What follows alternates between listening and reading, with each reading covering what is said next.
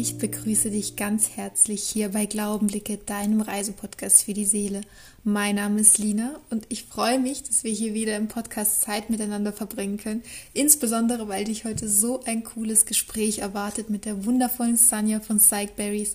Sanja ist Diplompsychologin, Mama und hat gemeinsam mit ihrer Freundin Janina die Instagram-Seite Psychberries ins Leben gerufen, wo sie unter anderem über die Themen positive Psychologie, Resilienz und Persönlichkeitsentwicklung regelmäßig posten. Wir sprechen heute darüber, was man unter positiver Psychologie verstehen kann, welche persönlichen Ressourcen und Hilfsmittel es gibt und welche Rolle die psychische Widerstandskraft dabei spielt.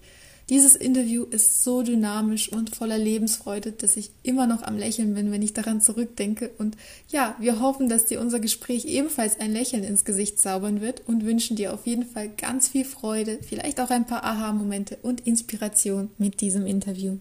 Ich freue mich heute, die wundervolle Sanja von Psychberries hier im Podcast begrüßen zu dürfen. Hallo Sanja, so schön, dass du da bist. Wie geht es dir? Hallo Lina, guten Abend. Ich freue mich total. Ja, Sanja, magst du ein bisschen von dir erzählen? Ja, wer du bist, was du machst und wofür dein Herz schlägt? Ja, also sehr gerne. Ähm, ich heiße Sanja, das ist ein bisschen außergewöhnlich. Äh, das, der Name stammt nämlich aus dem Kroatischen und bedeutet Traum oder ich träume. Und ähm, ich habe sehr viel Zeit als Kind in Kroatien verbracht. Mein Papa ist da geboren und hat zehn Jahre dort gelebt. Und ich habe tatsächlich meinen Traummann, das ist die gute Überleitung, schon mit 16 kennengelernt. Und mittlerweile sind wir doppelt so alt und haben drei wundervolle Kinder. Und also wofür wirklich mein Herz schlägt, ist so Menschen zu erleben, einfach in ihrer Einzigartigkeit sie kennenzulernen, auch in andere Kulturen einzutauchen, das Reisen. Ich liebe kleine und große Wunder des Lebens. Und eine sehr prägende und wertvolle Erfahrung war für mich mit 17, als ich ein Jahr in Alaska leben durfte. Da war ich Schülerin und habe dort die Abschlussklasse in einer Highschool ähm, ja, durfte ich das komplette Jahr miterleben und das war für mich unbeschreiblich wertvoll. Dieses prägende Jahr, bevor ich dann erwachsen wurde. Ja. Wow, so eine super schöne Einleitung. Dankeschön.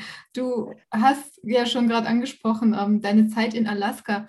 Wie, wie hat diese Auslandserfahrung dein eigenes Mindset damals beeinflusst oder verändert? Also es war ja eine ganz wichtige Umbruchphase in meinem Leben, so in der Pubertät, so das Gefühl, man kann Bäume ausreißen, die Welt liegt einem zu Füßen. Ich muss sagen, ich war auch die allererste aus meinem Gymnasium, die dieses Auslandsjahr gemacht hat. Ich war in einer kleinen städtischen Schule, also es war jetzt überhaupt nicht großstadtmäßig, dass man da jetzt jemanden gekannt hätte. Das war für mich ureigen ein Traum, der in mir aufgekeimt ist und ich habe mir diesen Traum erarbeitet und gesagt, ich will dieses Jahr in, in den USA verbringen. Mir war ganz lang gar nicht klar, dass ich zu diesem unglaublich schönen Staat ausgewählt werde. Eine Familie hat mein Profil ausgewählt und ich durfte nach Alaska reisen. Tatsächlich auch in die Stadt, no Stadt North Pole, also da, wo Santa Claus lebt. Da steht ein Haus rund ums Jahr äh, mit Jingle Bells und einem tatsächlich echten, echten Nikolaus. Ja. Und ich habe es für nicht möglich gehalten, dass ich eben dass ich als jemand, der nicht ganz so selbstbewusst oder so ja, extravertiert vielleicht schon, aber als jemand, der an sich da kein Vorbild hatte, dass ich diesen Sprung geschafft habe, da ja, mich entsprechend vorzubereiten und den Sprung da ins totale Nichts zu schaffen. Also es war für mich, ich weiß noch, der Abflug war am 4. August und ich habe die Wochen davor immer das Gefühl gehabt, ab da ist einfach alles unklar. Es war ein anderer Kontinent, es war eine andere Sprache, eine mir unbekannte Familie, eine mir unbekannte Schule. Es war einfach alles unklar. Und das hat mir Spaß gemacht. Dieses Gefühl zu sagen, ich kann alles gestalten, es wird so viel Neues da sein, ich darf lernen, ich darf mich entfalten und mich entwickeln.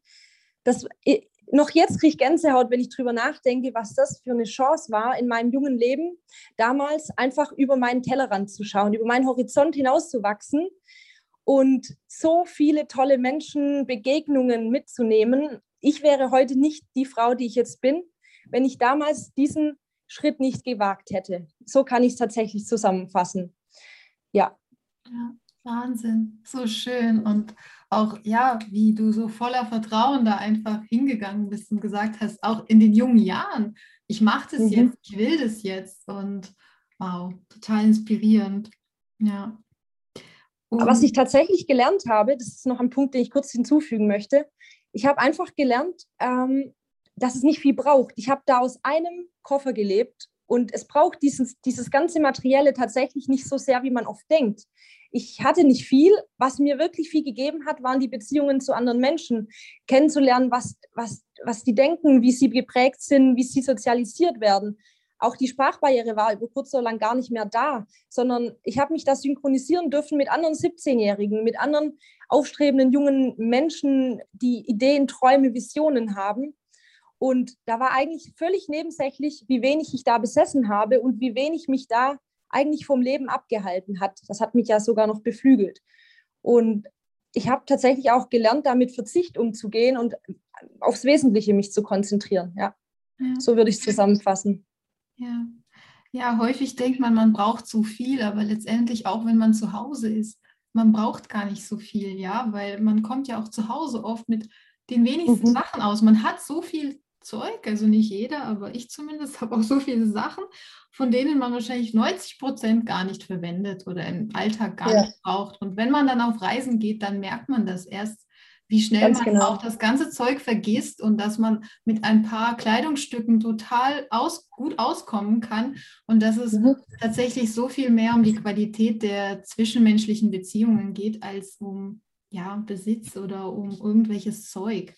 Und ich glaube, gerade ja, auf genau. Reisen, das lehrt uns immer wieder, so sich darauf zu besinnen, dass das alles, das ist, das ist alles vergänglich. Aber was eben bleibt, sind die, die Erinnerungen und die, die tollen Momente und das Glück, dass man, die Freude, die man dabei gespürt hat, dass es genau darum geht und eben nicht mit viel Ballast zu verreisen.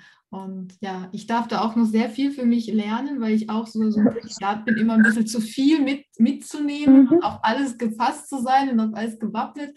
Und letztendlich war es dann immer so, dass meistens, ja, über 80, 90 Prozent der Sachen werden dann gar nicht verwendet. Total spannend. Oh ja. Du und deine Freundin Janina, ihr habt ja eine super tolle Instagram-Seite ins Leben gerufen. Ähm, in der ihr über die Themen positive Psychologie, Achtsamkeit, Resilienz und Persönlichkeitsentwicklung berichtet, spricht, postet. Wie seid ihr damals auf diese Idee gekommen? Also da muss ich ein bisschen ausholen. Ich habe mit Janina Treis ab 2008 in Tübingen Psychologie studiert und wir sind über die Jahre enge Freundinnen geworden.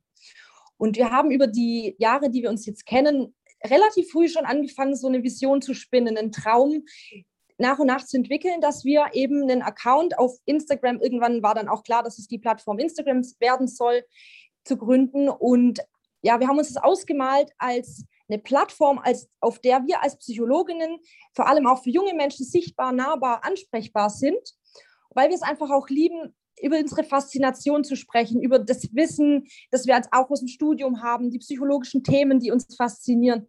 Alles rund um dieses menschliche Erleben und Verhalten das wollten wir praktisch und alltagsnah weitergeben und mit alle denen, die es eben interessiert, auch teilen. Und dann haben wir Psychberries auf, die, auf den Weg gebracht letzten Sommer und es ist wirklich so eine Mischung aus wissenschaftlichem Content, einer Prise Humor, einer großen Portion Lebensfreude, quasi so als Psychologie-Snack für zwischendurch. Und der sollte halbwegs gesund sein, deshalb so die Berries. Wir sind so die, die, der, der, der Bärensnack. Und so war der Gedanke geboren. Und es soll einfach auch praktisch bleiben, was für die Persönlichkeitsentwicklung äh, ein Hauptthema ist natürlich mentale Gesundheit. Wie fördern wir die? Wie können wir äh, sie erhalten? Und ähm, so ist einfach auch ein Thema, was uns sehr am Herzen liegt, die Resilienz, also die psychische Widerstandskraft, wo es um die Frage geht, wieso rappeln sich manche Menschen nach Rück- und Schicksalsschlägen eben schnell wieder auf und blicken weiter hoffnungsvoll in die Zukunft, während andere eben langsam und sicher den Mut verlieren und eben immer weniger sich auf Bevorstehendes freuen wollen und vielleicht auch gar nicht mehr können. Also ist da so eine ganz wesentliche Frage, die uns beschäftigt, welche Faktoren beeinflussen also so diese Fähigkeit, eben schwierige Lebenssituationen auch ohne dann anhaltende Beeinträchtigungen zu überstehen. Und so sind wir zu dem Account gekommen und er wächst und gedeiht und wir finden es total schön, welche Inputs wir bekommen und wie wir auch einfach durch den durch diese Vernetzung jetzt nach und nach so ein Netzwerk ähm, vor unserem Auge eigentlich sehen, wie es sich auftut, dass ganz viele andere Psychologen da schon online sind und dass wir einfach auch, dass wir eine Brücke schlagen zwischen Experten und Laien und Menschen, die da irgendwo dazwischen sind und jeder irgendwie eine Meinung und eine Stimme haben darf oder auch Frage, äh, ja, Fragen aufkommen in der, in der Diskussion. Und wir so eigentlich ja, das auch sehen als einen Beitrag zur Prävention, dass Menschen eben erst gar keine psychische Erkrankung entwickeln, dass zum Beispiel auch es möglich wird, ein unterstützendes soziales Netzwerk aufzubauen oder aber auch, dass sie wissen, woran, wo, an wen sie sich wenden können, wenn sie Gesprächsbedarf haben oder eben auch mal ein schwerwiegenderes Problem sich entwickelt hat. Und wir können dann beispielsweise an Kolleginnen verweisen, die psychotherapeutisch tätig sind oder an lokale Einrichtungen wie diese psychologischen Beratungsstellen, die es vielerorts gibt, die ich auch sehr empfehlen kann, ganz persönlich. Also es sind ganz tolle Angebote.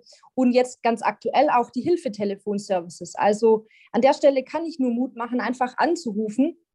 Und bei der Nummer gegen Kummer zum Beispiel gibt es speziell für Jugendliche äh, oder bei der Telefonseelsorge oder bei dem Infotelefon Depressionshilfe. Da sitzen wirklich geschulte und sehr engagierte Berater, die eben am Ende, ja, am Ende wirklich auf den Anruf warten, weil sie weiterhelfen wollen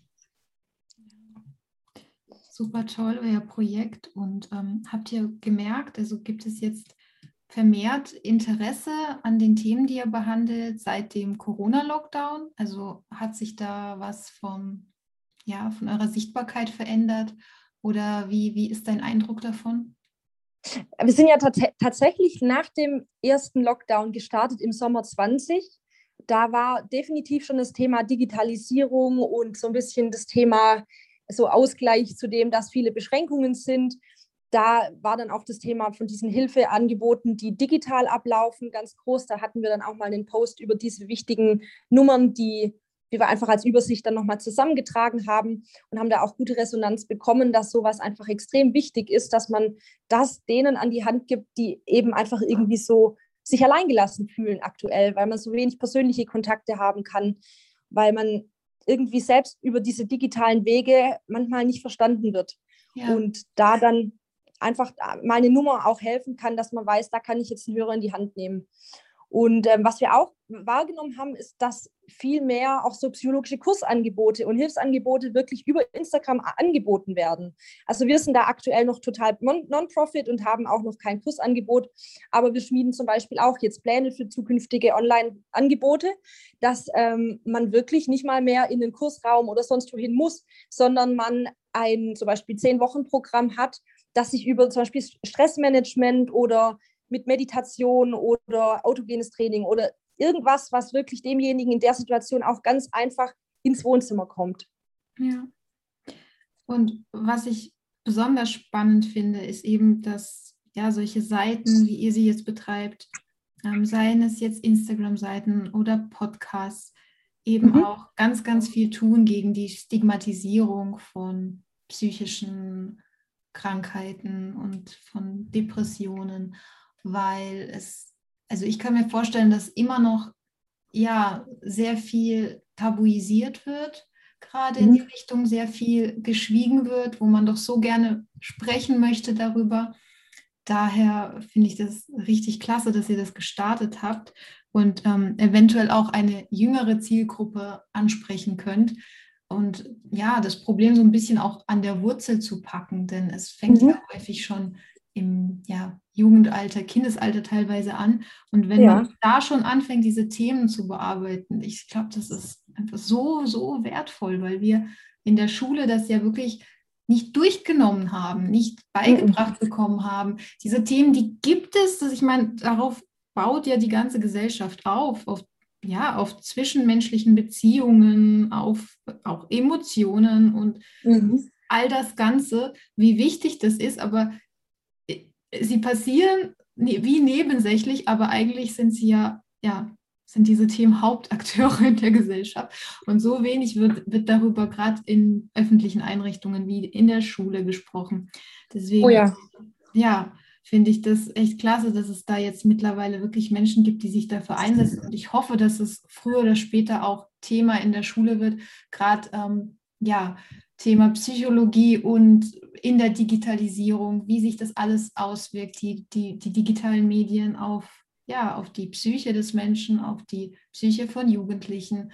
um, ähm, den richtigen Umgang damit und äh, eben auch weg von dieser Schwarz-Weiß-Malerei, dass es da so ganz, mhm. ganz viele Facetten gibt und Möglichkeiten, auch die Digitalisierung für nutzvolle, wertvolle Projekte zu verwenden, die ja den Menschen auch auf zwischenmenschlicher, auf seelischer Ebene was zurückgeben oder was schenken. Mhm. Und ja, was ich auch besonders spannend fand, ähm, ist dieser Begriff positive Psychologie. Was kann man da genau darunter verstehen? Also bei der positiven Psychologie versuchen wir eben den Fokus auf die Ressourcen zu lenken, zu sagen, was steht dir und mir zur Verfügung, was haben wir schon in uns drin, was wir jetzt rauskramen können in der Situation. Also wir haben eigentlich viele kleine Schlüssel schon für alle möglichen Schlösser, die wir als verschlossene Türen vorfinden. Und so sehen wir eigentlich das als einen sehr, sehr positiven und in dem Fall ja wirklich positiven Ansatz, zu sagen, erstmal schaue ich nach, was habe ich denn schon, statt das, Defizit an sich, das Problem zu sehen, frage ich mich, was habe ich an Ressourcen und Dingen, die ich in mir schon schlummern, die ich nur noch aktivieren muss. Und vielleicht braucht es da noch nicht mal die Hilfe von einem Psychologen, aber spätestens in der Psychotherapie oder auch in einem Beratungsgespräch werden mir diese eigentlich inneren Hilf Hilfsmittel und diese quasi Schlüssel werden mir zutage gefördert. Und das ist einfach extrem wertvoll zu wissen, dass in jedem ganz einzigartige Lösungen schlummern und dass, dass man eigentlich für alles auch ja, auf eine Lösung kommen kann. Und der positive Ansatz ist eben der, dass man nicht aufs Defizit schaut, sondern auf das, wie kann mein Leben ähm, von, von, also wie kann es mit Wohl, Wohlbefinden und mit, ja, wie kann mein Leben gelingen und für mich so gestaltet werden, dass ich Lebensfreude draus ziehen kann, dass ich einen Sinn, dass ich Werte draus ziehen kann. Und den Ansatz sehen wir als ganz arg wichtig, auch wenn es um diese, diese Themen Krisenüberwindung geht, um diese psychische Widerstandskraft. Ganz wesentlich. Ja. Ja, dass die Lösungen oft in einem selbst liegen, aber manchmal ist der Fokus so sehr auf dem Mangel und das mhm. zieht ja dann noch mehr Mangel an und viel mehr in die Fülle zu gehen, in die Dankbarkeit und eben oh ja. Und neutraler gesagt, auch mal weg von Dankbarkeit, weil das ist schon wieder so ein, so ein Schritt, das lässt sich leicht sagen, aber so mhm. wie die Verfassung ist, ist es manchmal schwierig umzusetzen. Ähm, aber einfach in, dieses, in diese neutrale Sichtweise, wie sieht denn mein Leben jetzt gerade wirklich aus? Und aus diesem Standpunkt heraus wirklich den Blick Richtung das, was da ist und nicht das, mhm. was fehlt. Und ähm, ich glaube, da da kann man wirklich, ja, jetzt übertrieben gesagt, ähm, keine Wunder erwarten, aber kleine Wunder Tag für Tag.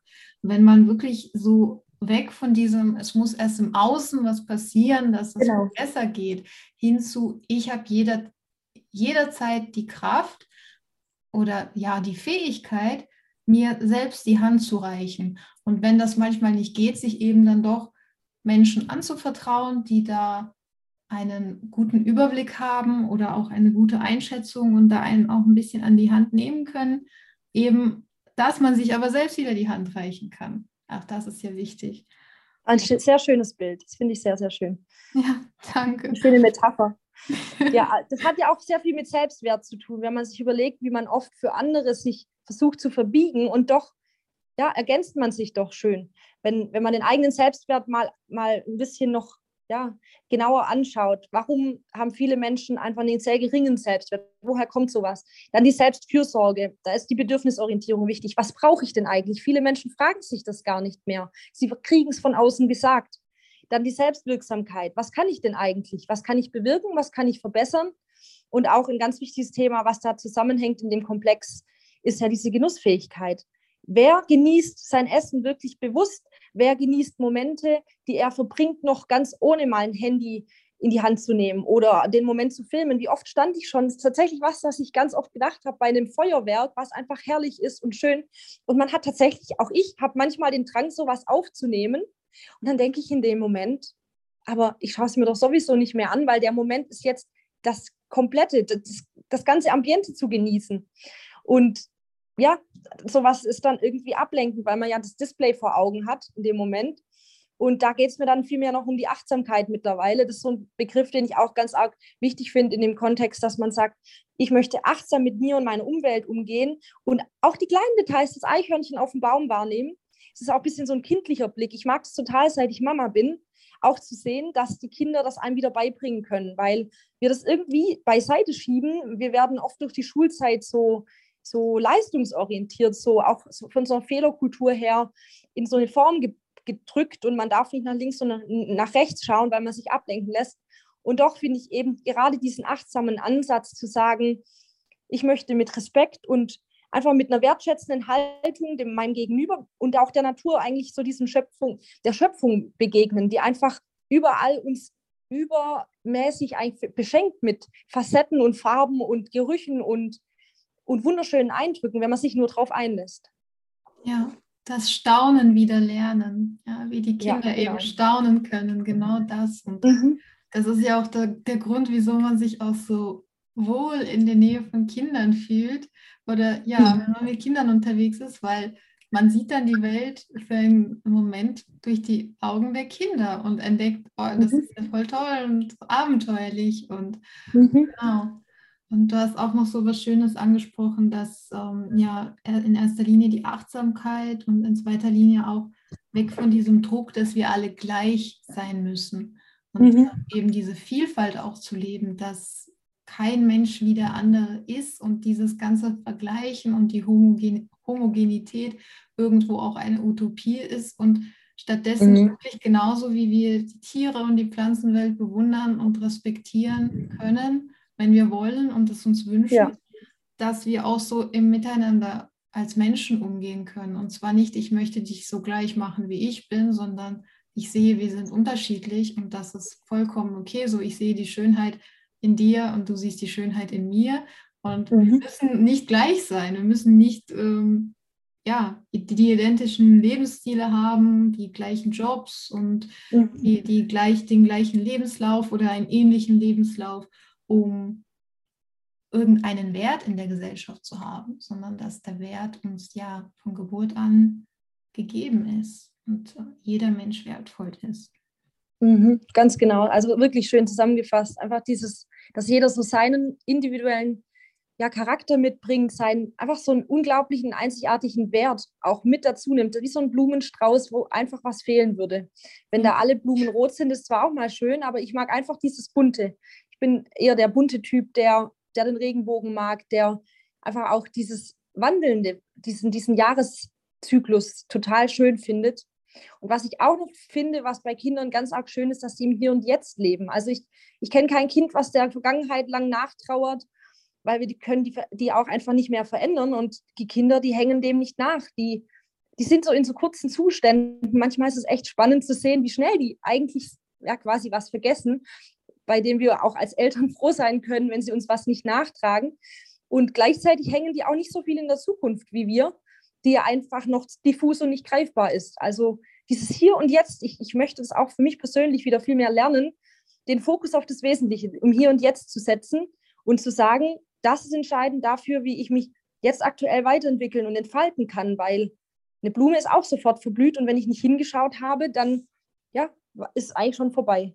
Ja, ja, und die Blume, die denkt auch nicht daran, ach ja, wie wird meine Blüte nächstes Jahr aussehen? Und dann ver Nein. verpasst sie die Blüte dieses Jahr. Also sie verpasst dann dieses Jahr zu blühen, weil sie die ganze Zeit, oh Gott, aber letztes Jahr mhm. sah es nicht so schön aus. Mhm. Und äh, wie mhm. wird es nächstes Jahr sein? Ups, der Moment ist vorbei. Okay, ich kann genau. jetzt nächstes Jahr wieder blühen vielleicht. Ja. Und dabei ist sie so verschwenderisch. Das ist, als würde sie einfach nur einmal blühen. Und es tut ja. sie ja manchmal. Bei einjährigen Pflanzen ist es wirklich, da denke ich so, es kann doch gar nicht sein, so viel Schönheit für quasi gefühlt drei Tage Blütezeit und dann kommt der Regen und dann sind die Blüten schon wieder weg ja. und verblüht und weggeweht, so vom Winde verweht. ja, aber genau das macht es, finde ich, so wertvoll. Die Vergänglichkeit von dem, woran wir uns erfreuen, ist, also eigentlich fügt es dem nur Wert dazu. Also hinzu, dass man sagt, wenn die Blüte immer da wäre, würde ich sie gar nicht betrachten. Aber weil ich weiß, jetzt gibt es ganz kurz diese schönen Kirschblüten, voll behangene Bäume, schaue ich hin, weil ich weiß, kurz danach sind Früchte da und dann blüht nichts mehr so sehr wie eben im Frühling. Und dann können wir uns aber an den Früchten einfach freuen. Und auch das im übertragenen Sinne, auch wenn wir in unserer Jugend blühen, dann dürfen wir später die Früchte von dem ernten, was wir einfach da investiert haben und auch in unsere Entwicklung, sage ich mal, an, an Ressourcen investiert haben. Und zu sagen, ich bin es mir wert, mich um meine persönliche und auch mentale Gesundheit zu kümmern. Einfach auch da, ich möchte einfach auch jungen Menschen den Mut zusprechen, zu sagen, ich bin es wert, dass ich gehört und gesehen werde und dass ich meinen Platz in der Gesellschaft und in meiner Familie und in meinem, meiner Peer Group einfach finde. Ja, das ist so wichtig und das ist auch so wichtig, dass es kommuniziert wird und dass die, die Kinder und Jugendlichen sich auch gesehen fühlen und auch ja, respektiert fühlen, weil wir kennen es ja in jeder Generation heißt es, also die Jugend von heute. Da kann man die mhm. Großeltern fragen, da kann man die Eltern fragen und manchmal erwischt man sich selbst dabei. Ja, so, das, ja also es wiederholt wir waren sich. ja ganz, ganz anders. Und ja.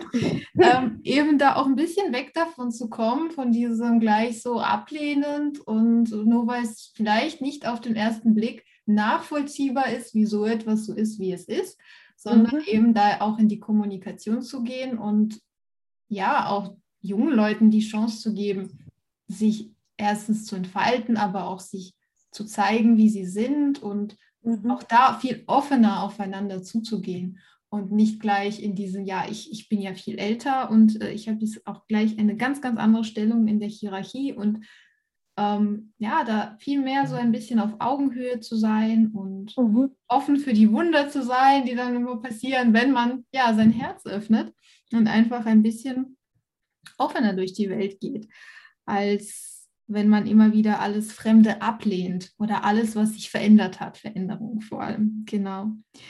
Ja, du als glückliche Mama, wie siehst du das? Welche Themen werden deiner Meinung nach immer noch in der Gesellschaft viel zu selten kommuniziert, gerade was das Mama-Sein und das Mutterwerden betrifft?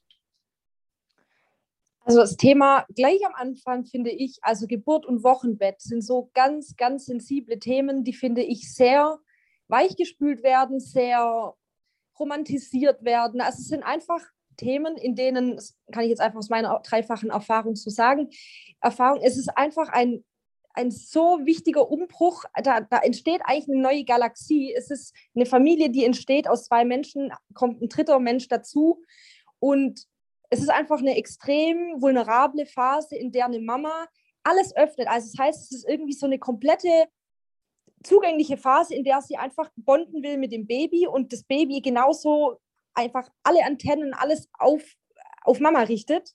Und deswegen ist es eine Phase, in der Störungen von außen und, sage ich mal, ein bisschen überspitzt, aufdringliche Freunde und Familienangehörige einfach sehr viel kaputt machen können.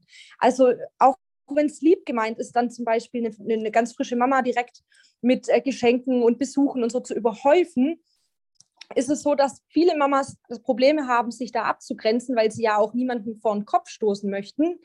Aber im Nachhinein oft, wenn man dann wieder klar denken kann und nicht mehr im Hormontaumel ist, weil man da einfach auch ganz, ganz viele Glückshormone, Gott sei Dank, ähm, äh, in der Blutbahn hat, da dann mit ein bisschen Abstand dann aber realisiert, dass man einfach in seiner quasi Nestruhe gestört wurde.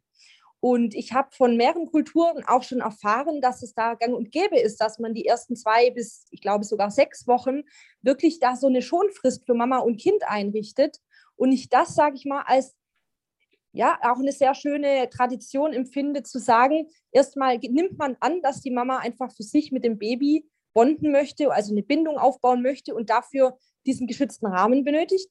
Man darf aber gerne natürlich mit der Mama auch ein, also einvernehmlich dann vereinbaren, dass man dann zum Beispiel nach einer oder zwei Wochen einen abgeklärten Termin dann wahrnimmt. Ähm, aber das zu erwarten und irgendwie, also es gibt ja Familien, bei denen das so an der Tagesordnung steht, da am zweiten Tag unangekündigt auf der Matte zu stehen. Das würde ich ganz dringend, also da würde ich ganz dringend abraten, weil man da tatsächlich sehr verletzlich ist und sehr, ich muss sagen, auch die Hormone spielen völlig verrückt. Also als, als kleine äh, Anekdote tatsächlich krass habe ich es empfunden, dass ich total glücklich war. Also wirklich, man ist so in seiner Babybubble drin. Und am dritten Tag waren dann Momente zwischen zwei Besuchen. Ich habe tatsächlich es äh, irgendwie von mir aus gewollt, dass mich da gleich meine engsten Familienmitglieder besuchen dürfen.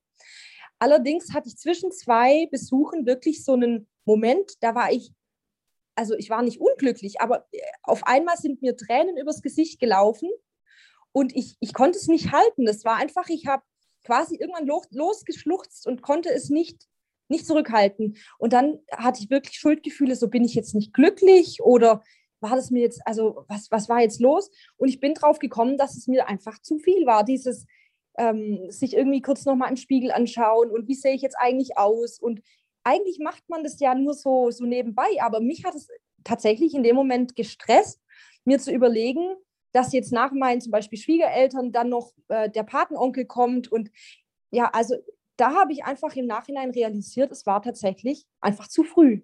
Nach nicht mal 48 Stunden oder dann 72 Stunden nach der Geburt ist es so eine, so eine ganz magische Phase, die ja, ich tatsächlich gerne eher ungestört verbracht hätte mit meinem Baby. Und daraus habe ich gelernt und beim dritten Kind mich wirklich direkt, also ich habe ambulant entbunden und bin vom Geburtshaus dann mit meinem dritten Kind auch gar nicht nach Hause zu meinen zwei wilden großen Kindern, weil ich gewusst habe, da komme ich nicht zur Ruhe und zum Bonden mit meinem Baby.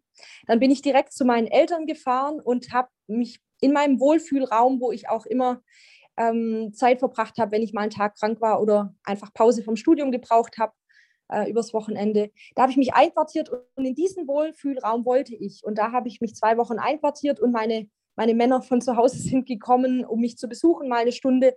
Und meine Eltern durften als einzige, durften einfach das Baby von Anfang an sehen. Und ich habe keinen Besuch gehabt, die ersten ja, sieben Tage, meine ich.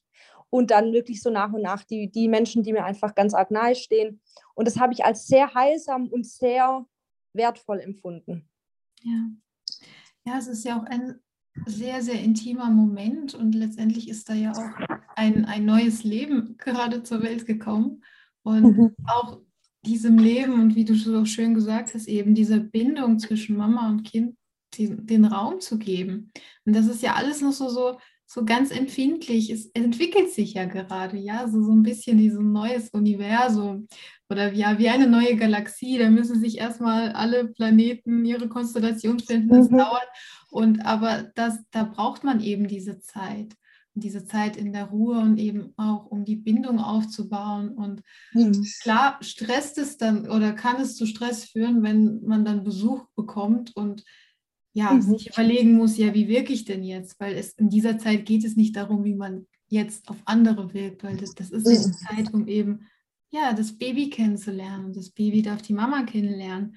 Und ja, wie, wie wichtig das ist. Und ja, es ist auch irgendwo in ganz vielen Kulturen, das ist ja auch so eine heilige Zeit und mhm. eine ja, ganz essentielle, mh, hm, auch zerbrechliche oder ja, wie soll ich sagen, empfindliche Zeit. Ja, also man mhm. versucht, das Baby und die Mama vor zu viel, zu viel Aufmerksamkeit, zu viel Blicke zu schützen. Ja, mhm. weil wir sind ja auch alle Energiewesen, wir sind ja auch alles Energie und be bevor sich eben diese, diese Bindung zwischen Mama und Kind, dieser Raum entwickelt, das ist eben auch alles noch sehr, ja, es ist, es ist schon heikel, wenn da zu viele mitmischen, weil dann, dann, kann das, dann kann das die Mutter verwirren oder es kann, es kann, ja, mit der, mit der Bindung ist dann auch, wenn irgendjemand dann plötzlich ja, ich sag mal nicht übergriffig, aber ständig das Baby halten möchte.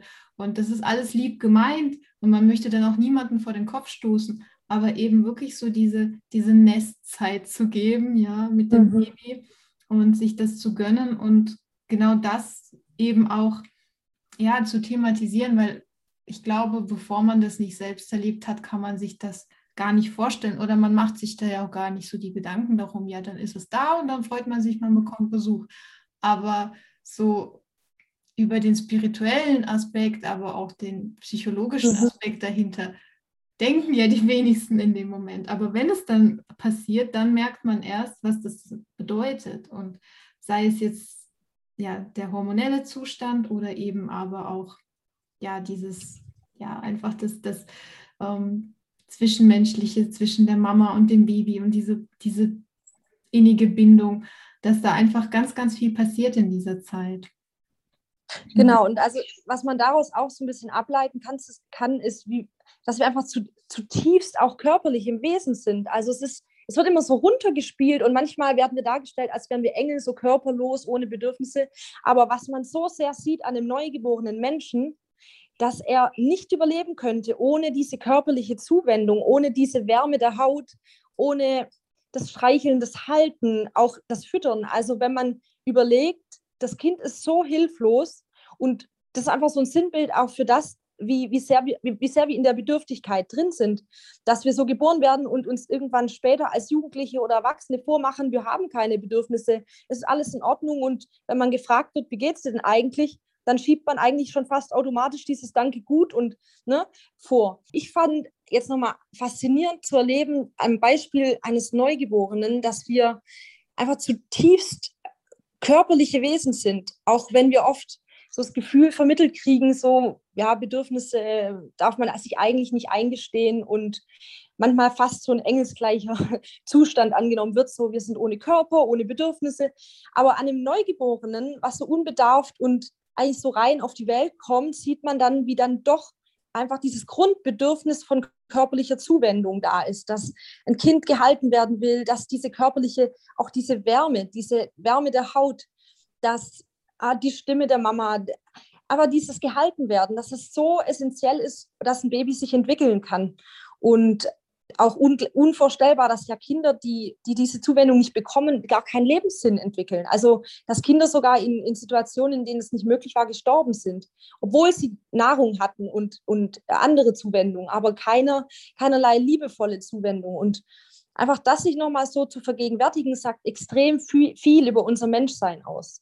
Ja, so spannend und auch weil du diese Körperlichkeit ansprichst. Ich hatte neulich auch ein Gespräch mit einer Bekannten und die hat das auch angesprochen, dass sie ihr Leben lang sehr äh, luftig unterwegs war. Also sie hat sich immer gerne mit den geistigen Themen auseinandergesetzt und ähm, mhm. auch so ein bisschen, wie du das ansprichst, Engelswesen und so weiter und so fort. Und äh, dieses, wenn man eben viel zu viel im Kopf ist und diese Erdung fehlt im Körperlichen, mhm. also ähm, warum eben auch Sport oder Tanz, also jegliche Bewegung mhm. uns auch immer wieder so viel Energie gibt und so viel Kraft oder auch sogar das, das Gehirn, die Gehirnentwicklung ja auch so sehr fördert insbesondere bei Kindern, ähm, aber auch bei Erwachsenen, dass je mehr wir uns bewegen, je mehr wir uns ja sportlich betätigen oder auch, ich sag mal, künstlerisch mit Tanz, Ausdruck, desto mehr ähm, neue ja, Gehirnwindungen und Gehirnzellen entstehen oder werden angeregt und dass das immer eine Symbiose aus, aus beiden Aspekten ist, ja, sowohl dass das körperliche als auch das psychologische. Und ähm, dass wir aber häufig so dieses körperliche auch ja sehr unterschätzen, wie wichtig das mhm. ist an Babys, die wir sehen können, wie, mhm. wie wichtig Berührungen sind, wie wichtig die eine liebevolle Kommunikation ist, Aufmerksamkeit, Achtsamkeit mhm. untereinander, mhm. dass das ausschlaggebend ist für die Entwicklung eines Kindes aber dass das auch ausschlaggebend ist für die Entwicklung unserer Beziehungen später und in allererster Linie in der Beziehung zu uns selbst. Je mehr wir eben den Fokus auch darauf legen, wie, wie bin ich denn zu mir? Wie gehe ich denn mit mir um? Und wie mhm. gehe ich mit anderen Menschen um? Und ja, total spannend. Also, weil also ich hatte auch ganz lange so eine Zeit, wo ich eben ja das Körperliche, es findet halt ja irgendwie, man macht halt Sport und alles, aber mhm. auch so ein bisschen im Autopilot-Modus, ja. Ja, weniger so dieses, Programm ab. genau, weniger dieses Genießen und wirklich ähm, ja, neue Dinge lernen. Zum Beispiel, ich vergleiche das immer ein bisschen mit Ballett, weil ich habe eine Weile Ballett getanzt und habe das jetzt wieder mit YouTube angefangen. Und oh, wow. es macht einfach so, so viel Freude, da wieder jede einzelne Bewegung zu kontrollieren mhm. und zu lernen und also wirklich Bewegungen neu zu lernen, dass sie eben anders aussehen, dass sie flüssig sind, dass sie kontrolliert sind und dann in einer bestimmten Reihenfolge. Und ich finde das so, mhm. so spannend, weil zum Beispiel mein Bruder, ähm, ich habe einen jüngeren Bruder und der hatte am Anfang zwischen der fünften und siebten Klasse schulisch, also er hatte in der Schule Schwierigkeiten gehabt, sich ja. zu konzentrieren und die Noten waren jetzt nicht, nicht ganz schlecht oder so, aber ähm, es, ja, also wir wussten, es könnte eigentlich besser sein, aber da waren halt ganz viele andere Blockaden vorhanden. Und er ist dann tanzen gegangen und er wollte es am Anfang überhaupt nicht. Meine Mutter hat gesagt, du gehst jetzt aber tanzen. Und das ist der Wahnsinn, was das Tanzen mit ihm gemacht hat. Also wirklich, wie er wow. aufgeblüht ist und mhm. plötzlich da so ein mathematisches Verständnis entwickelt hat. Wahnsinn. Also es war wirklich wie so, so, so ein Wasserfall, der durchgebrochen ist, so, so ein Damm, zack. Und dann kam einfach dieses ganze Potenzial, was er die ganze Zeit in sich hatte, mhm. eben mhm. durch das Körperliche was hinzugekommen ist, weil das ganz, ganz viel macht. Und ja. Ist ja herrlich, herrlich, dass du das ansprichst. Ich hatte die ganze Zeit, als du das erzählt hast mit Bewegung, hatte ich im Kopf, dass ich meine Studie in Tübingen mit durchgeführt habe. Da hatten wir Grundschüler und da wurde in einer Gruppe und in der Kontrollgruppe eben das anders gemacht. Es ging um Bewegung und Mathe lernen. Und die einen haben wirklich körperlich den Zahlenstrahl auf dem Boden eben, äh, sie sind auf dem Boden den Zahlenstrahl entlang gegangen und die andere Gruppe hat das ganz klassisch ähm, mit Tablet und Heft erledigt. Und man hat tatsächlich signifikante Effekte äh, bei der körperlichen Bewegung in Kombination mit Lernen, Lerninhalten gefunden. Und so wird es immer mehr jetzt auch eingesetzt als didaktisches ja, Wissen, dass man sagt, wenn die Kinder sich dabei bewegen, egal was, man muss jetzt nicht mal den, den Zahlenstrahl haben, aber wenn man beispielsweise dabei eine körperliche Bewegung hat, wenn man ein Lied auswendig lernt oder ein Gedicht, dann funktioniert es automatisch besser. Und so, wer sich erinnert beim Telefonieren, ne, viele laufen da auf und ab und können sich dann noch Monate später an den Wortlaut erinnern, während man manchmal so eine Zwangshaltung einnehmen muss, weil man irgendwo im Bus sitzt und sich irgendwie gar nicht mehr so erinnern kann, an was ja. gesprochen ist. Ja. Ne? Also Verbindungen im, im Gehirn entstehen immer da, wo Bewegung ist. Tatsächlich, also wortwörtlich auch die Synapsen ähm, entstehen mit Verbindung, äh, mit, mit Bewegung. Und der, diese Verbindungen sind ja wie die Autobahn im Gehirn und irgendwie passt das dann auch zur Geschwindigkeit. Ja, ja, auf jeden Fall. Und ich, bei mir ist es so, dass zum Beispiel, ähm, wenn ich über andere Länder lese, wo ich jetzt noch gar nicht war oder andere mhm. Städte, Orte, dann finde ich das zwar ganz interessant, aber ich sage mal so, es packt mich nicht. Und ich vergesse vergess dann ganz schnell, was war da die Hauptstadt oder ja. was war das überhaupt für eine Stadt? Was sprechen die da nochmal für eine Sprache, wenn ich keine emotionale Verbindung dazu habe? Genau. Oder keine körperliche. Und die körperliche mhm. findet eben statt, wenn ich hinreise und wirklich mit beiden Füßen dann ähm, in dieser Stadt gelaufen bin oder in diesem Ort und dann genau weiß, ich war da. Und dann fängt auch erst mein echtes, authentisches Interesse für diesen Ort an. Und mhm. es geht so viel darüber hinaus. Ich bin da selbst begeistert, wie für welche Themenbereiche ich mich dann begeistern kann, weil mich das einfach mhm. so, ich finde dann alles so spannend, weil ich war ja dann an diesem Ort, ich habe die Menschen dort getroffen, ich habe die Menschen mhm. dort kennengelernt, ich habe dort die Luft eingeatmet, den Duft dieser, dieses Ortes und die Atmosphäre und das Licht gesehen. Ich finde, Licht hat zum Beispiel in jedem, in mhm. jedem Land, jedes Land hat so sein eigenes Licht. Ja. Also, eine andere Intensität, eine andere genau. Schattierung. Ja, ja, ja. genau, ein, ein, ein, einen unterschiedlichen Lichteinfall und so ganz, mhm. ganz viele Facetten davon. Und das finde ich einfach so mega spannend und dass es natürlich einen Unterschied macht, ob eben ja eine emotionale Verbindung da ist und auch eine körperliche Verbindung. Das weckt dann meistens noch viel mehr das Interesse und genauso wie du so schön gesagt hast, dass da eben ja neue Verbindungen stattfinden können im Kopf. Und ähm, ja, super spannend. Und ich sehe auch wieder die Verbindung zu dem, dass es eine Ganzheitlichkeit ist. Also, dass wir dann, wenn wir uns auf den Weg machen, den Koffer mitnehmen, uns auch, also wirklich physisch auf den Weg machen und dort dann auch die Stadt erkunden, dass wir dann mit allen Sinnen erleben. Also ich kann tatsächlich auch in Gedanken den Geruch von Bangkok zum Beispiel abrufen, weil einfach alles so krass nach Essen gerochen hat und so ganz anders. Also ich kann es gar nicht beschreiben, aber es steigt mir gerade in der Nase auf, wenn ich drüber spreche. Und genauso dieses eiskalte Meer, dieses Meer in Island, also oder dieses ja, es, es gibt so viel, was dann da aufploppt und so diese Sinneswahrnehmungen. Also ich kann es förmlich spüren manchmal. Und das macht es, finde ich, so nachhaltig. Also so im Gedächtnis ist es so konsolidiert, dass man es nicht mehr löschen kann. Ja, und diese Sinnlichkeit, dass, dass wir sie im Alltag oft ein bisschen unterdrücken. Und mhm. das, das war ein ganz großes Thema jetzt vor ein paar Wochen bei mir, dass es tatsächlich um die Sinnlichkeit irgendwie geht im Alltag, dass man sie wieder integriert, dass man sie wieder erlebt und fühlt. Mhm.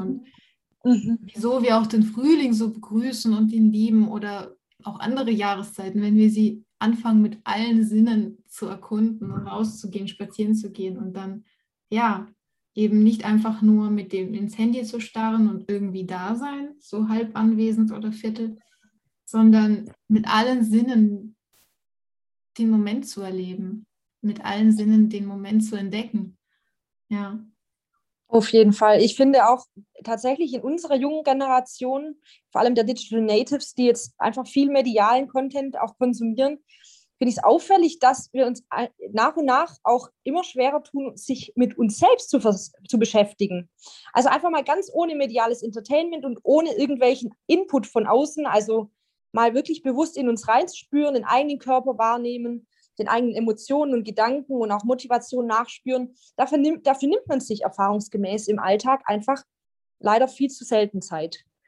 Und ich finde tatsächlich auch, das ist was Gutes so der Pandemie, dass genau da aktuell Raum geschaffen wird, weil wir nicht ständig von Event zu Event unterwegs sind und son der sonst so schnelllebige Alltag auch mal entschleunigt wird. Also das ist so der, die positive Seite der Medaille, dass ich persönlich auch das Gefühl habe, so man, man kann auch mal einen Abend entspannt zu Hause verbringen, ohne das Gefühl, dass man nicht auf allen Hochzeiten tanzen kann. Und so traurig es ist, so traurig ist es, dass so viele ja, Events, auf die wir uns auch freuen würden, aktuell ausfallen, finde ich es einfach mega wichtig, äh, ja, auch daraus das Gute zu ziehen und auch da wieder positive Psychologie. Was sind jetzt die Ressourcen, die frei werden? Was sind jetzt ja diese bewussten Momente, die, die uns eigentlich geschenkt werden? Ja, da gibt es ja auch diesen Begriff, the fear of missing out, also diese Angst, etwas zu verpassen. Und das war wirklich genau. vor Corona sehr präsent in der Gesellschaft, ja. sehr mhm. präsent und ähm, ich denke, es kennt jeder, wenn man dann mal ein Wochenende eben nichts macht, in Anführungszeichen, also nichts ja. unternimmt und erlebt, dass man mhm. sich schon fast irgendwie, ja, komisch gefühlt hat oder langweilig. Ja. Und oder sich fast schon rechtfertigen musste, dass man mal ein ganz entspanntes Wochenende braucht. Genau. Und so, dann entwickelt sich quasi der Freundeskreis weiter und man selber hat keine Ahnung mehr, was gelaufen ist. Genau. noch viel mehr hat man das Gefühl, dann gerade als junge Eltern dann zu, zu sagen, ja, wir können halt nicht jedes Wochenende einen Babysitter organisieren oder können eben nicht weg.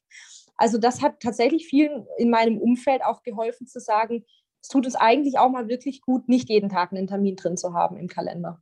Ja, und gerade für introvertierte Menschen, die, mhm. weil du es auch schon angesprochen hast, die Rechtfertigung. Also ich habe schon vor Corona gerne Tage oder Wochenenden gehabt, wo andere sagen, ja, was hast du jetzt eigentlich gemacht? Mhm. Aber ich habe sie genießen können. Und es war wirklich immer wie so eine Rechtfertigung, um zu erklären, nee, man braucht einfach mal auch diese Zeit, wo man nicht unterwegs ist, wo man nicht zum nächsten Event hinrennt oder zum nächsten Termin, wo man einfach, ja, Me-Time hat und mhm. einfach reflektieren kann und ja, auch so, so eine Zeit zum Energietanken und nachdenken, aber so klare Gedanken fassen, genau. Weil wenn wir die ganze Zeit ja. on run sind, wenn wir die ganze Zeit am Hasseln sind und am Tun, dann mhm. sind wir zwar ständig in einer Energie, aber die wird irgendwann so diffus. Und ja. irgendwann mal anzuhalten und wieder klare Gedanken zu bekommen. Genau dieses Thema wieder nicht, was, was kann ich denn, sondern was will ich denn noch davon? Genau, was will ich von all den Dingen, die ich mache? Nicht nur, ob was ich, ich kann, sondern ob ja. ich sie auch wirklich machen möchte. Und mhm. dann zu schauen, wofür möchte ich denn meine Energie, wofür möchte ich sie bündeln, wo soll meine Energie hinfließen? Und nicht dieses, genau. Ach, überall, wo es geht, Hauptsache, man ist beschäftigt, ja.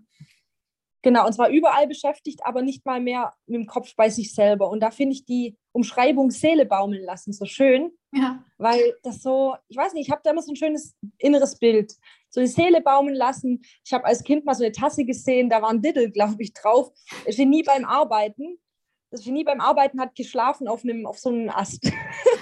so finde ich einfach herrlich, auch mal dafür eine Daseinsberechtigung auszusprechen und zu sagen, da wo die Seele auch einfach mal, ne, genau, mach eine Pause, dass sich deine Seele mal wieder ein, einholen kann. Ja.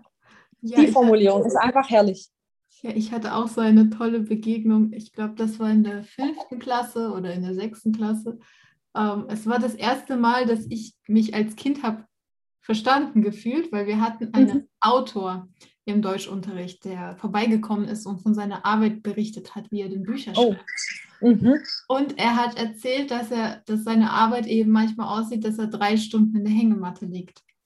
Wow. Dass es na, für andere dann aussieht, boah, der ist ja voll der Faulenzer. Und er aber gesagt hat, ja, aber ohne diese Hängematte wird es dieses Buch gar nicht geben.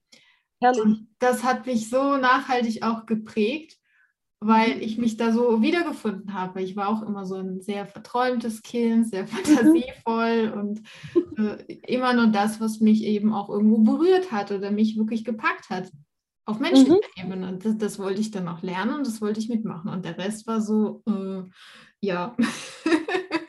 und das hat mich dann so äh, inspiriert, als er das erzählt Mhm. hat, weil da konnte ich mich auch drin sehen. Also ich konnte, ich konnte ihn so gut verstehen, weil ich wusste, viele haben ihn nicht verstanden. Sie haben gedacht, hä, das ist doch Faulenzen. Ja, ja. Und genau. ähm, dass es eben auch Energie kostet, klare Gedanken zu finden oder die richtige Inspiration zu finden und sich darauf einzulassen, dass es auch Arbeit ist und dass viele Mhm. Menschen das nicht verstehen, wie viel Arbeit auch dahinter steckt, also geistige im Mhm. Kopf und emotionale, eben sich um seine mentale Gesundheit zu kümmern, so sehr, dass daraus sogar was Schöpferisches entstehen kann, wie ein Buch oder ein Podcast. Alles, was eben künstlerisch, ähm, ausdrucksfreudig ist, das kann nicht im Chaos entstehen. Das kann, Ja. das, das ist ein schlechter, das ist eine, schlech, eine schlechte Wurzel dafür. Das kann Mhm. in der Ruhe, in einem klaren Geist entstehen und, und zumindest in den Momenten der Ruhe, in den Momenten, wo man Klarheit hat über das, was man wirklich möchte und über das, wer man wirklich ist und wer man sein möchte. Und eben da wieder zu diesen Momenten zurückzukehren. Mhm. Ja, und fantasievolles, kreatives Schaffen braucht Raum. Das sieht man schon allein daran, dass man selbst Menschen, die ihrer Leidenschaft nachgehen, wenn man ihnen dann ein Gehalt zahlt und sagt, mach das in fünf Stunden und dann möchte ich das Resultat, dass sie ganz schnell die Lust an, ihrem, an ihrer Leidenschaft verlieren. Deshalb war auch ein sehr, sehr schöner Ausspruch mal im Studium, ähm, wenn du in den Flow kommen willst, dann, dann solltest du dir die Zeit einräumen, die du brauchst und einfach gar nicht so bewusst den Druck auf dieses Re Endresultat ähm, legen oder den Fokus so sehr, sondern auf das eigentliche Tun und das zu genießen. Und dass auch tatsächlich oft der, das Hobby nicht unbedingt zum Beruf gemacht werden sollte, sondern man einfach frei sein sollte. Und wenn man die Freiheiten hat, zum Beispiel habe ich von dem Arbeitgeber von Pixar, Pixar gehört, dass diese wunderbaren Filme einfach in einer sehr, sehr freiheitlichen Atmosphäre entstehen und dass da die Gestalter und die da eben maßgeblich beteiligt sind an der Filmproduktion, dass die wohl äh, Pools und, und, und, und Lounges und also irgendwelche Chill-Out-Areas haben, in denen die diese kreativsten Ideen einfach ja, reifen lassen dürfen. Und so dann eben solche Meisterwerke an Animationsfilmen entstehen, aber nicht unter Druck bei einer 40-Stunden- oder 60-Stunden-Woche, sondern es sind wohl also wirklich beneidenswerte Arbeitsbedingungen, die aber genau dem entgegenkommen. Ja, so schön. Und auch nachvollziehbar natürlich. Also Kreativität kann sich eben dort entfalten, wo der Raum vorhanden ist, ja. Und der Raum muss nicht luxuriös sein. Der Raum muss nicht irgendwelche tausend Dinge sein. Der Raum, der kann auch wirklich in ganz, ganz bescheidenen Verhältnissen beginnen. Das merke ich so oft im Ausland, wo Mhm. die Menschen so viel bescheidener leben als in Deutschland oder teilweise in Armut, aber wo Ja. die, der Alltag vor Kreativität sprüht, wo so viele Künstler sind und so viele neue Ideen und Cafés und Konzepte, die ich so in Deutschland Ja. gar noch nicht gesehen habe, die dann erst so Jahre später kommen. Und dort merkst du, da ist so ein Strudel an Kreativität, weil die Menschen eben zwar in ärmlichen Verhältnissen vielleicht leben oder zumindest in sehr bescheidenen, aber nicht dieses, ja, dieses Burnout-Arbeiten verfolgen, ja, also dieses bis Arbeiten bis zum Umfallen und äh, Ja, und keine Pausen ge gewährt werden, sondern da darf man oft einfach viel freiheitlicher arbeiten. Das ist nicht so ein starres Arbeitszeitmodell. Genau, und das ist einfach komplett ein anderes Modell, weil, weil vieles eben, ja, gar keine so vorgegebene Form und Struktur hat und man eben endlich sich wieder auf die eigene Sinnlichkeit einlässt, die Welt mit Mhm. den eigenen Sinnen wahrzunehmen. Und sich davon auch inspirieren zu lassen. Ja. ja, da fällt mir gerade ein Moment ein, den ich in der, in der Dominikanischen Republik ähm, so vom inneren Auge noch habe. Wir sind da vorbeigefahren an verschiedenen Dörfern und Städten und da waren überall so kleine, so, so weiße Plastikstühle und die Leute, die hatten da so vor ihrem Häuschen, mega bescheiden, hatten die ihren Plastikstuhl und saßen zu zweit oder zu dritt zusammen und haben da den Nachmittag genossen. Die haben da quasi Siesta gemacht und das Soziale gelebt. Und wo setzt sich hier jemand mit den Nachbarn zusammen auf einem billigen Stuhl, einfach direkt auf die, quasi, ja, auf den Gehweg?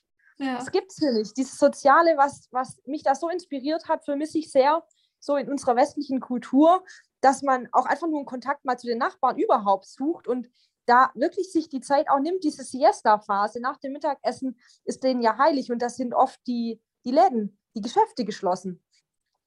Ja. Auch da einfach Rücksicht zu nehmen auf eigentlich den Effekt, den, den es ja immer gibt nach dem Essen, dass eigentlich unser Körper mit Verdauen beschäftigt ist. Und wer, also eigentlich kennt es jeder, der, der einen Bürojob oder irgendeinen geregelten Job ähm, hat, dass man eben nach dem Mittagessen direkt um 14 Uhr oder um 13 Uhr schon wieder ein Meeting drin hat im Kalender und man eigentlich nicht leistungsfähig ist, weil das ganze Blut im Magen ist und man eigentlich nicht klar denken kann. Und ja, also da merke ich in vielerlei Hinsicht, dass wir ganz oft auch unsere Physiologie und unsere Menschlichkeit, wie unser Körper funktioniert, beiseite schieben, um eben Effizienz und also vermeintliche Effizienz äh, zu pushen. Was aber am Ende passiert, ist es, dass wir sehr viel Lehrgeld bezahlen für eben nicht produktive Meetings, die sehr viel Geld kosten. Und äh, ja, träge, träge Zusammenkünfte kurz vor Feierabend um 19 Uhr oder wann auch immer manche da einfach noch im Büro sein müssen.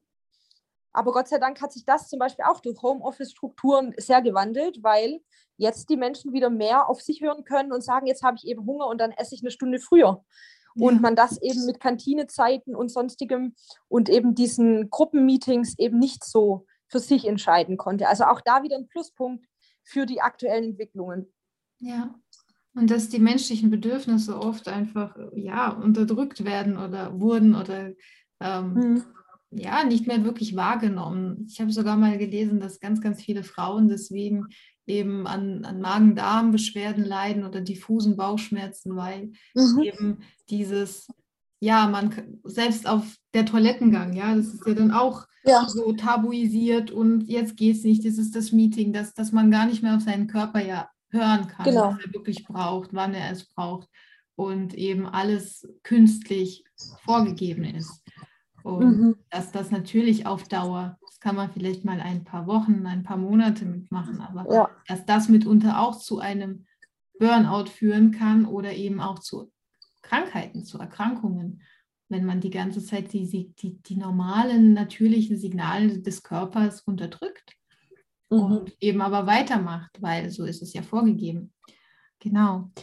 Ähm, Nochmal zurück zu dem Thema Muttersein und ähm, ja, das, das Mama werden. Ja. Wie, was würdest du sagen, sind die größten Herausforderungen für Mütter unserer Zeit? Da fällt mir spontan authentisch sein ein, weil ich ganz oft erlebe, auch ich bin ja in der, in der psychologischen Erziehungs- und Familienberatung aktuell tätig und ich ganz oft einfach so die Themen mitbekomme, dass man nach außen hin ein anderes Bild abgeben möchte, als wie es wirklich ist in der Familie, weil man einen Erwartungsdruck hat, weil man verglichen wird, weil da ein Standard aufgebaut wird, dem, wenn man ehrlich ist, keiner eigentlich genügen kann. Also eigentlich ist es total absurd, dass viele Mamas wissen, jeder hat so das, ein ähnliches Problem mit der Außenwahrnehmung und doch verbiegt sich jeder und denkt, wenn ich es nach außen hin so darstelle, als zum Beispiel würde ich nicht mehr stillen, weil es ja quasi nach, was auch immer, öffentlicher Wahrnehmung schon zu lang ist. Oder als würde mein Kind gar nicht mehr in die Hose machen. Oder als bräuchte es keinen Schnuller mehr. Und ne, also, dass man dann sich was selber, selber was vormacht und dann aber bei allen anderen gleichzeitig den Druck erzeugt, dem auch genügen zu müssen, diesem hohen Maßstab an Perfektion und an, an, an, an geduldig äh, sein und an ähm, niemals die Nerven verlieren. Also was ich da ganz, ganz ähm, befreiend finde, ist einfach auch mal sich einzugestehen, ich bin ein Mensch, ich habe meine Fehler und das Schöne ist, meine Kinder verzeihen mir meine Schwächen und Fehler und sie sind nicht nachtragend im Gegensatz zu vielen Erwachsenen, die dann irgendwann diese, sage ich mal, respektvolle und liebevolle Haltung auch ein Stück weit aus ihrem Leben ja, verbannt haben und dann sehr verbittert werden. Was ich aber schön finde an den Kindern ist zu wissen, die lieben die Eltern bedingungslos und zwar wirklich bedingungslos. Sie verzeihen wirklich auch absolute ja, Fehltritte von Eltern, die, die sich irgendwann nicht anders zu helfen wissen oder dann wirklich mal aus der Haut fahren und unfair werden. Gott sei Dank sind die Kinder da so, dass sie sehr, sehr schnell vergeben und vergessen und trotzdem, ja, einem immer wieder die Chance geben, neu anzufangen. Also man kann von Kindern wirklich lernen, auch sich zu entschuldigen, weil sie ja auch sagen, Mama ist schon gut und sei nicht traurig. Also das ist wirklich so, ich habe Situationen erlebt und auch in der Beratung eben erfahren, wie entwaffnend Kinder sein können, wenn sie einfach sagen, Mama ist doch in Ordnung. Ich weiß, dass es dir gerade nicht gut geht. Und da einfach auch dem Kind gegenüber authentisch zu sein und zu sagen, ich habe heute den ganzen Tag Kopfschmerzen und ich muss irgendwie nebenbei noch was arbeiten und ihr seid jetzt alle daheim im Homeschooling oder der Kindergarten hat zu und äh, ich verstehe bitte, dass ich jetzt vorher sehr ungehalten war oder sehr, sehr ungeduldig. Und ja, das, also einfach da im, im Kleinen anzufangen und der, auch innerhalb der Familie diese Authentizität zu leben, die Ehrlichkeit und diese Werte zu vermitteln, weil wir einfach eine Generation an, an, an jungen Menschen großziehen, die dann auch wieder diese Werte in die Welt raustragen und ja, einfach selbst in, innerhalb der Familien oft da keine Ehrlichkeit gelebt wird, sondern man auch da Bedürfnisse zur Seite schiebt, irgendwie der Starke sein muss, auch gegenüber dem Partner. Die Kinder, die sehen sehr viel, die lernen sehr viel der Streitkultur der Eltern. Also die nehmen da sehr, sehr viel mit, ob ich offen kommuniziere, ob ich auch meinen Unmut anspreche und ob man da eine Lösung findet. Und all das finde ich so wertvoll, wenn man es in der Familie üben und auch sich erproben darf und dann auch nach außen sagen darf ja, ich, ich habe kein Kind, was die ganze Nacht durchschläft und ich bin erschöpft und ich bin am Ende und ich habe aktuell keine Betreuung. Da einfach so ehrlich sein zu dürfen und auch zu sagen, ich brauche Hilfe, ich, ich brauche mal Betreuung, ich muss mal einmal mich ausschlafen dürfen, mal einen Mittagsschlaf machen, mal ein heißes Bad nehmen dürfen, weil einfach viele immer so dieses Perfekte, ich muss doch glücklich sein, mein Kind ist mein Ein und alles, mein Goldschatz und das ist es ja auch. Und das, das macht das Kind ja nicht weniger wert, wenn man aber sagen darf, ich bin erschöpft und ich habe aktuell zum Beispiel nicht so viele Ressourcen, um mich noch um mich selber zu kümmern. Und ich vergesse zum Beispiel nebenbei, ganz viele junge, ganz frische Mamas vergessen das Essen. Kann man sich das vorstellen? Ein Grundbedürfnis, sich selber zu ernähren und zu erhalten, wird zurückgestellt, weil das Kind an erster Stelle steht. Und da ganz, ganz wichtig für, die für das Umfeld, dann auch nach so jemandem zu sehen und zu sagen, ich stelle demjenigen einfach ein Schälchen Studentenfutter nebenhin, dass egal wo die Mama gerade ihr Baby stillt, was greifbar ist, dass sie irgendeinen Input hat, also was Essbares hat und man auch einfach in so Mama-Kreisen aufhört zu vergleichen, weil Kinder nicht parallel sich entwickeln werden, weil die Norm, also so dieses, dieser Korridor an normalen Entwicklungsphasen so breit ist, dass man eigentlich gar nicht ein Kind mit einem Jahr mit einem anderen mit einem Jahr vergleichen kann. Der eine hat keinen Zahn, der andere hat acht. Der eine kann schon laufen, der andere braucht noch drei Monate.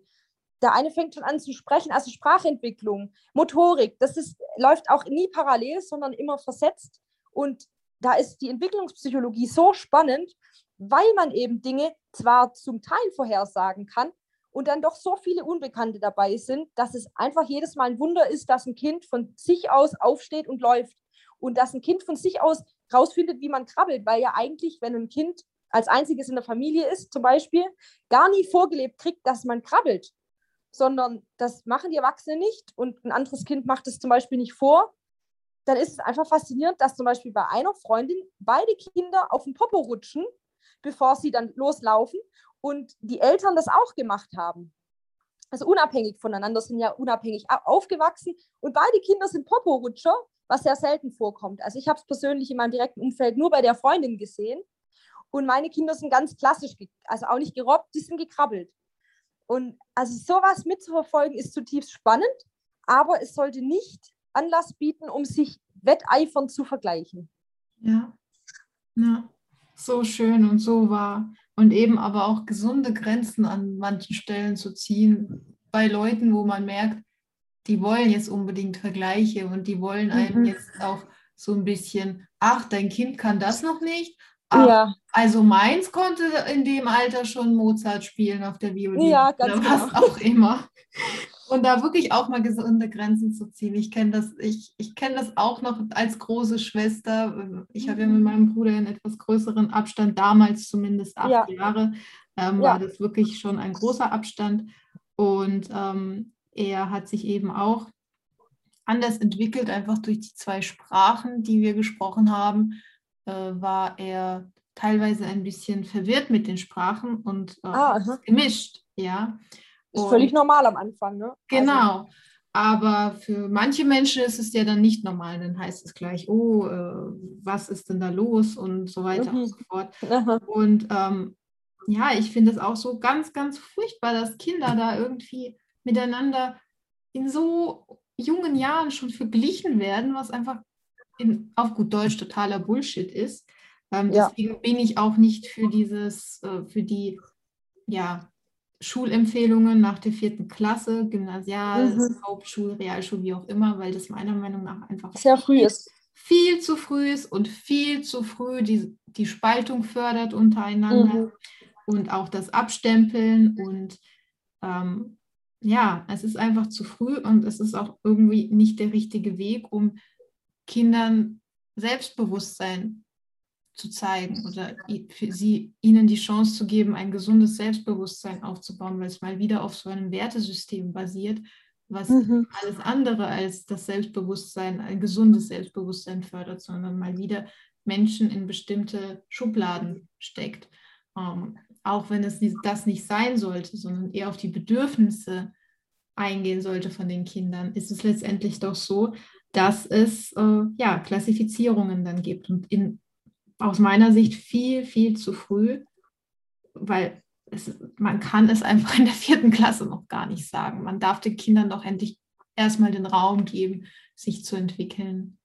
Ja, also das Gesamtschulenkonzept mit acht gemeinsamen Jahren finde ich sehr spannend. Da habe ich ein paar Einblicke über meinen Onkel aus Hamburg, der sagt, dass es wirklich eine sehr, sehr schöne Sache ist, wenn man acht Jahre gemeinsam lernen darf und da genauso natürlich wie in jeder Klasse eben als Lehrer dieses Spannungsfeld hat zwischen Stärken fördern und ja auch diejenigen, die an dem anderen Bereich eben Stärken haben, die auch noch zur Geltung zu bringen, während jetzt das eine Fach eben mit Lehrplan und so weiter eben vorangetrieben werden muss. Also da sehe ich schon, was da Lehrer einfach leisten. Und was ich trotz allem sehr, sehr spannend finde, also über den internationalen Vergleich, was ich aus Alaska erfahren habe, auch zu sehen, wie anders einfach eine Schulkultur auch einfach aufgezogen werden kann. Beispielsweise bin ich ja dort in der 12. Klasse gewesen als Abschlussschülerin in Alaska und da zu erleben, dass man mit absoluter Wertschätzung einfach auch angenommen wird in dieser Klasse als jemand, der einen anderen kulturellen Hintergrund hat, einen anderen Sprachhintergrund. Ich wurde da als deutsche Schülerin mit offenen Armen empfangen und mir wurde auf die Schulter geklopft, wenn ich sehr gute Noten hatte. Und sie haben gesagt, meine Güte, ihr habt hier, ihr, habt in Europa oder Deutschland so eine grandiose Bildung, dass ihr hier schon mit vier Sprachen im, im, im Koffer quasi ankommt. Und also die haben mich da mega wertgeschätzt. Und in Deutschland wäre man da eher als Streber, wenn man eben zu den Top 10 Prozent oder so gehört, da wird man ja eher so als Streber abgestempelt und nicht in den Freundeskreis aufgenommen oder willkommen geheißen. Und dort war genau das Gegenteil. Also dieser School Spirit, dieses Wir sind hier zusammen und wir gehören zu dieser speziellen Schule mit den Schulfarben, die Identifikation alleine mit einfach diesem Lernumfeld, die hat mir so viel gegeben. Ich habe, ich zehre noch heute manchmal von diesem Gefühl, einfach dort willkommen gewesen zu sein. Und ich als jemand, der einfach da als Erwachsenwerdende, als ja, 17-Jährige sein durfte, das, das bedeutet mir bis heute sehr, sehr viel, weil ich hier in Deutschland einfach genau das Gegenteil oft erleben musste, dass einem gute Noten nicht gegönnt werden, dass man dann, wenn man, wenn man sagt, ich bewerbe mich auf ein Psychologiestudium, man teilweise so mit einem Nasenrümpfen angeschaut wird, so, mh, aha, Einser-Abi, ne? So, und man dann eigentlich sich fast schon verteidigen muss, warum man denn einfach ja sehr gut war in der Schule und sich für vieles begeistern konnte. Und aber da nochmal zu betonen, in Alaska habe ich wirklich diesen School Spirit so sehr erlebt, dass ja die Cheerleader und jeder diese, diese Schulfarben für sich so verinnerlicht hatte, dass manche jeden Tag die Farben Rot, Weiß und Schwarz getragen haben und das ein komplettes Schuljahr durch. Also ich finde es einfach bemerkenswert. Ja, ja, so schön und es erinnert mich auch ein bisschen an ähm, deine Erfahrungen decken sich mit meinen Erfahrungen. Da war ich allerdings schon älter, als ich mhm. in Vietnam in einer Deutschsprachschule äh, unterrichtet habe und ein Praktikum wow. gemacht habe. Also es war ein Praktikum und ich habe da, ich durfte aber wirklich alle Bereiche reinschnuppern und eben auch mal als Vertretung unterrichten. Und ich stand auch so davor und habe gedacht, oh Gott, was? Wie soll das denn funktionieren? Und aber alleine, dass mir die Menschen dort dieses Vertrauen entgegengebracht haben und so unterschiedliche Verantwortungsbereiche, das, das hat mir dann, ja, es hat mich erstens motiviert und zweitens hat es dann auch so viel verändert, als ich in Deutschland mhm. wieder, als ich wieder zurück nach Deutschland gegangen bin, weil ich einfach gesehen habe, dass es nicht überall so sein muss wie in Deutschland und dass es einfach Länder und Kulturen gibt, wo man den Menschen noch viel mehr Vertrauen schenkt mhm. und ja, Verantwortung schon ganz, ganz früh übernommen werden kann und dass das auch nichts ist, wovor man Angst haben muss oder Angst haben sollte, sondern mhm. dass das eben so, so wichtig ist für die eigene Entwicklung und auch so förderlich. Und es war einfach so ein, ja, auch eine, wunderschön, eine wunderschöne Erfahrung, da einfach diesen Spirit zu erleben.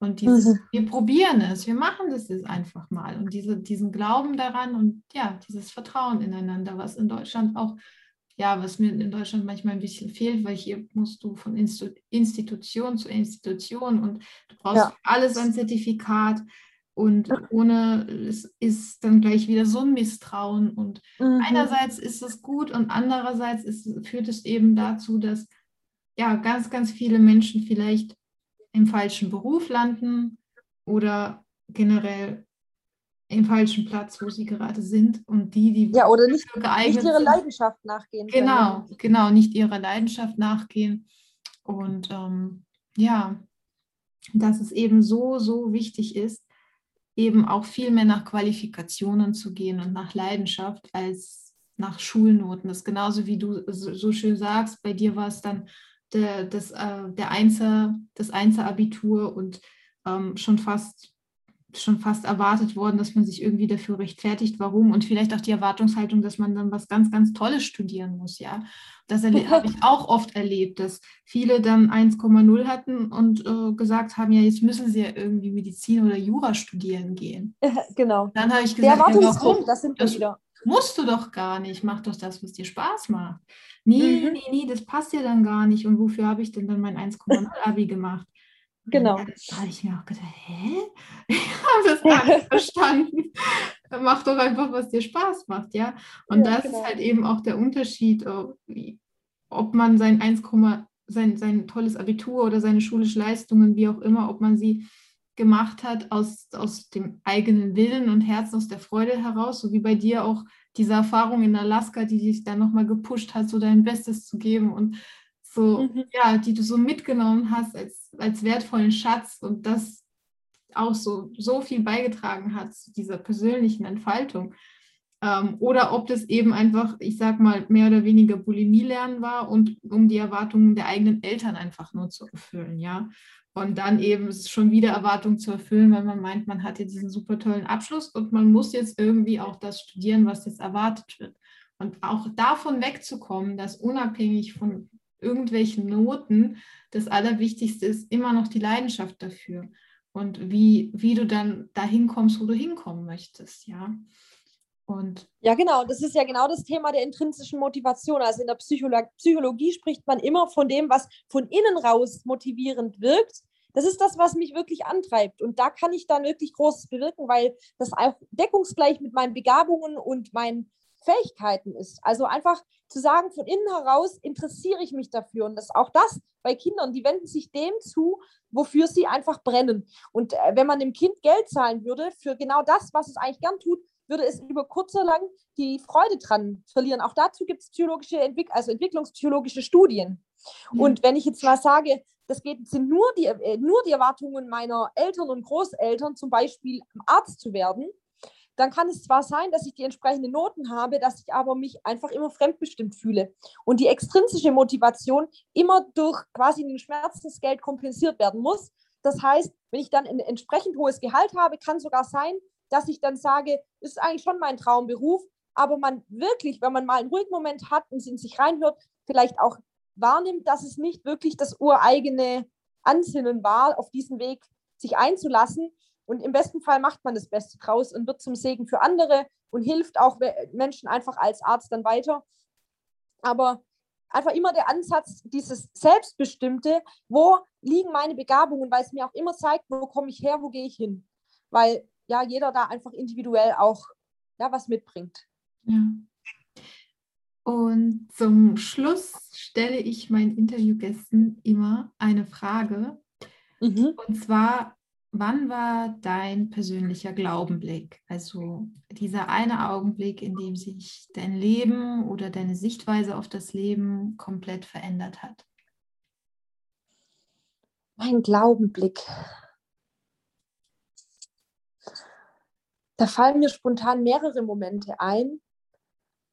Aber das war wahrscheinlich wirklich der Moment, an dem ich wusste, dass ich meinen Mann heirate und ich einfach meinen, ja, so meinen Partner in Crime gefunden habe, mit dem ich meine Träume und Visionen leben kann, der schon in, sehr, in einem sehr jungen Alter mit der, damals 18 wusste, was er möchte, wohin er möchte, wohin er im Leben ja, möchte und was er vom Leben erwartet. Und so haben wir eigentlich ja schon mit, wie alt war ich, 20, haben wir uns entschieden, wirklich zusammen unser Leben zu gestalten. Und das war so mein, mein Wunder einfach im Leben zu sagen, unglaublich, ich habe jemand gefunden, der mit mir genau die Vision hat, die ich auch schon für mein Leben mir ausgedacht habe, als ich unter 18 war. Und jetzt kann ich 16 Jahre später sagen, wir haben sehr viele, sage ich mal, Dinge auf unserer Bucketlist schon abgehakt und äh, ja, durften einfach sehr viel zusammen schon erleben, zum Beispiel zwei Weltreisen, und ähm, eben die Geburt und äh, Schwangerschaften unserer drei Kinder wunderschön.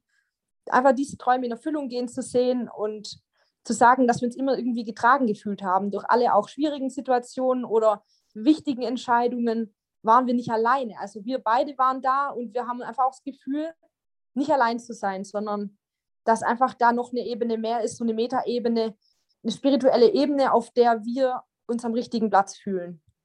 Ja. Wow, wunderschön. Und es freut mich für euch beide, dass das so gekommen ist und dass ihr so früh auch gewusst habt, dass da ein Weg, da ein gemeinsamer Weg vor euch ist und ihr ja ineinander eure Seelenplätze gefunden habt, sozusagen. Schön formuliert, danke dir. Sanja, vielen lieben Dank für dieses wundervolle Gespräch und auch, dass du ja deine wertvollen Erfahrungen hier mit uns teilst und auch deine Geschichte. Dankeschön von Herzen. Lina, ich danke dir so sehr für das Gespräch. Es hat mir wahnsinnig viel Spaß gemacht. Ja, mir auch. also, dann bis ganz bald. Danke dir. Bis bald. Ciao, ciao. Wir hoffen sehr, dass dir unser Gespräch gefallen hat, dass du vor allem für dich etwas daraus mitnehmen konntest und vielleicht möchtest du ebenfalls deine Erfahrungen zu diesem Thema teilen. Schreib mir gerne in den Kommentaren deine Gedanken dazu. Du findest mich wie immer unter @glaubenblicke auf Instagram. Ich freue mich auf dich und sende dir eine riesengroße Umarmung. Vielen Dank, dass du wieder dabei warst. Glaube und blicke nach vorne.